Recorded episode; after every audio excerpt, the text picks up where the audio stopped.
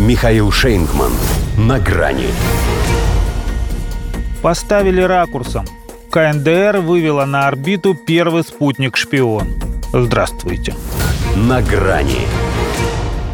Он хотел это сделать в мае, впервые запустив на орбиту свой дебютный разведывательный спутник. Не получилось.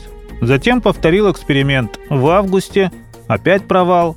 А в сентябре съездил к Владимиру Путину, и вот вам, пожалуйста, запуск разведывательного спутника «Малиген-1» на ракете-носителе нового типа «Чхулима-1» прошел успешно.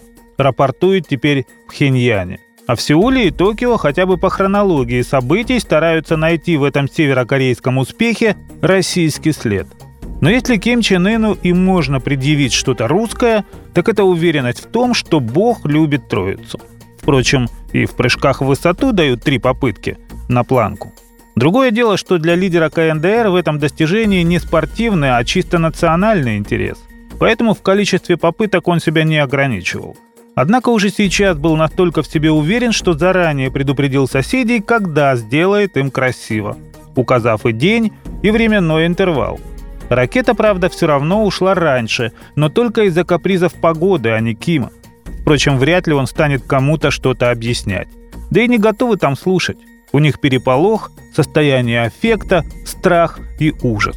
Особенно пугает то, что он не постеснялся даже присутствия самого Карла Винсона – Авианосец США бросил якорь в Пусане, чтобы, значит, продемонстрировать силу, а ему такой щелчок по носу и пинок по корме. Смотри, мол, из первого ряда, как мы тебя имеем в виду. Американцев, пожалуй, с Корейской войны здесь так не унижали. То ли еще будет. Не собираются сдерживать эмоции и скрывать свои орбитальные планы в Пхеньяне – они и прежде видели врагов насквозь, а теперь мало того, что смогут делать это с высоты своего положения, так еще и с разных ракурсов, поскольку спутник-то этот не единственный. Там группировочка намечается. Так что, можно сказать, поставят они противников ракурсом. Понятно, что тем от такой перспективы как-то не по себе, вот и нервничают. Осуждают, протестуют, Совбез ООН ябедничают. Они-то думали режим Чучхе не только денуклеаризировать, но и демонтировать.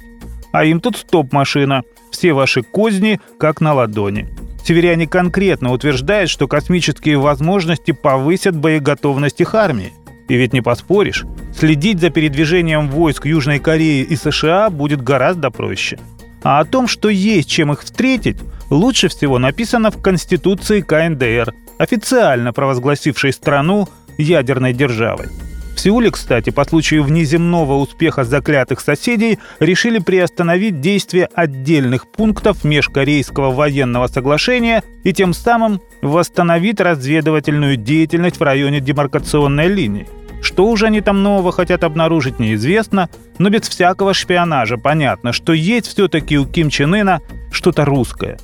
Он ведь тоже долго запрягал. А как хорошо пошло. До свидания. «На грани» с Михаилом Шейнгманом.